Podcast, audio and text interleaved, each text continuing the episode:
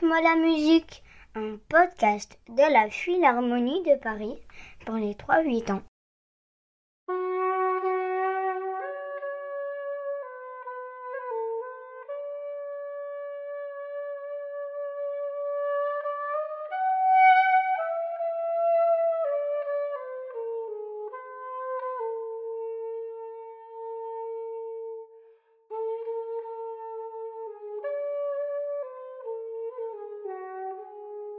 Non loin d'un petit village en Italie, vivait un terrible dragon.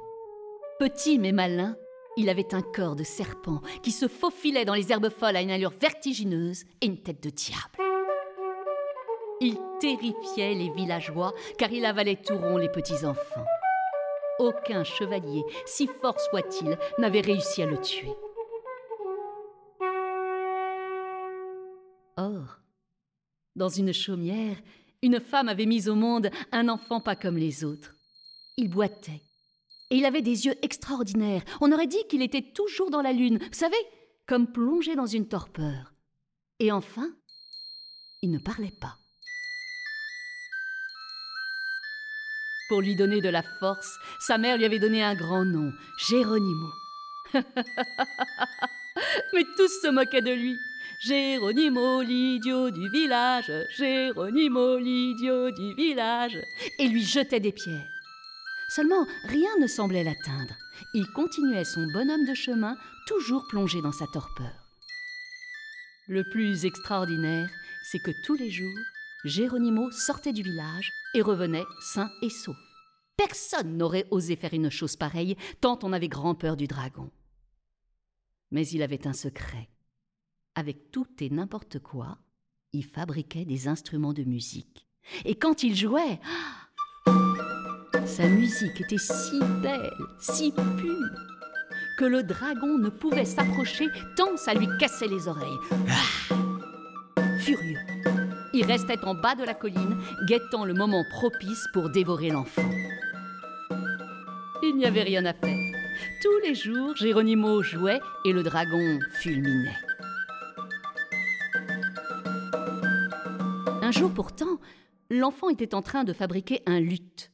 Si absorbé par sa tâche, il n'entendit pas le dragon se faufiler dans les herbes folles, se dresser derrière son dos, la gueule grande ouverte, avec ses deux petites dents prêtes à le dévorer. Ah, rapide comme l'éclair, Géronimo emplit ses poumons d'air et de toutes ses forces dans la gueule du monstre. Le son qui sortit était si aigu qu'il traversa le corps du dragon le transformant en statue. Comme Géronimo aimait jouer avec tout et n'importe quoi, il coupa le bout de la queue du serpent et souffla. Un son épouvantable sortit de la gueule du dragon, si fort que la terre trembla. Géronimo souffla, souffla, souffla encore, et l'on vit sortir tous les enfants que le dragon avait avalés. Sous le choc, Géronimo sortit de sa torpeur et retrouva même un filet de voix. Qui êtes-vous? Que faites-vous là?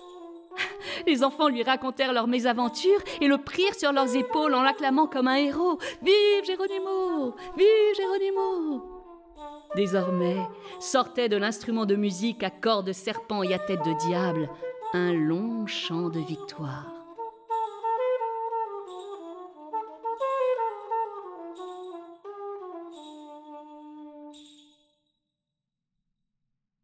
Quand ils arrivèrent au village, les villageois avaient senti la terre trembler, étaient sur le pas de leur porte, effrayés. C'est alors qu'ils virent arriver devant eux tous les enfants qu'ils avaient perdus. Ce furent des cris de joie. Soudain, ils virent le dragon mort à côté de Géronimo. Ils n'arrivaient pas à y croire. Certains disaient Ça ne peut pas être Géronimo qui l'a tué, il est bien trop bête. D'autres le défendaient Mais si, je vous dis que c'est lui. Quand le seigneur du village arriva, il croisa le regard de Géronimo et comprit tout de suite. Il le prit dans ses bras. Grâce à toi, on va vivre de nouveau heureux. Pour cela, je te dois la plus belle récompense qui soit. Dis-moi ce que tu souhaites. Géronimo, qui avait retrouvé un petit filet de voix, très intimidé, répondit Ce que je souhaite le plus au monde, c'est de jouer de la musique toute ma vie. Le Seigneur lui dit Je vais t'offrir un grand palais où tu pourras mettre tous tes instruments de musique et jouer tout ton soul. Et c'est ainsi que Géronimo, celui qu'on appelait l'idiot du village, est devenu le plus grand musicien de son époque. Il jouait de beaucoup d'instruments de musique, mais son préféré, c'était un drôle d'instrument, avec un corps de serpent et une tête de diable, qu'on appelle le cornet à bouquin, et dont Géronimo sortit des sons doux et presque angéliques.